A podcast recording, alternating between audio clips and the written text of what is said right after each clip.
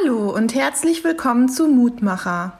Mein Name ist Anna Dietz und ich bin Vikarin in Herborn-Seelbach. Morgen, Kinder, wird's was geben, morgen werden wir uns freuen.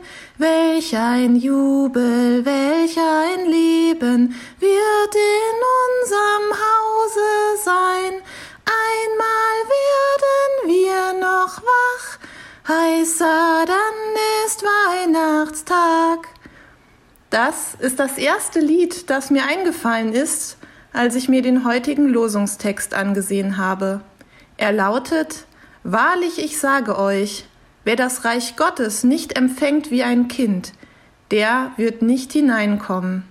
Markus Evangelium Kapitel 10 Vers 15 Als ich ein Kind war, war die Advents- und Weihnachtszeit für mich die beste Zeit des Jahres.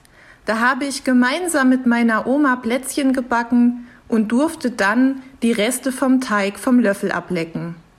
Ich freute mich, wenn meine Mutter jeden Sonntag im Advent die Kerzen am Adventskranz anzündete und ganz besonders den Duft der benutzten Streichhölzer.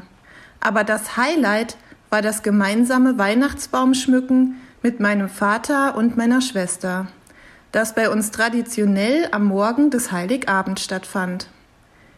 Jetzt als Erwachsene und gerade in der aktuellen Situation fällt es mir schwer, sich über Kleinigkeiten zu freuen. Dabei ist es gerade das, worauf es ankommt. Es muss nicht immer alles perfekt sein und es braucht auch keine besonders großen Geschenke, um über die Corona-Krise in diesem Jahr hinweg zu trösten. Auch Gott ist klein in diese Welt gekommen. Jesus wurde unscheinbar in einem Stall geboren, zu einer Zeit, die auch nicht von Freude geprägt war.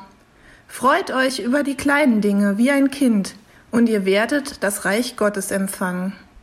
Ich lade dich ein, noch mit mir zu beten. Guter Vater im Himmel, als Kind habe ich mich über viele Kleinigkeiten freuen können, an rohem Plätzchenteig, über den Duft benutzter Streichhölzer oder am Weihnachtsbaum schmücken. Als Erwachsene fällt mir das viel schwerer. Viele Pflichten und Aufgaben machen es schwer, die Schönheit der kleinen Dinge wahrzunehmen. Sei du bei mir und hilf mir, das Gute und die Schönheit auch in kleinen Dingen wieder besser wahrnehmen zu können. Amen. So viel zum heutigen Mutmacher. Morgen gibt's den nächsten.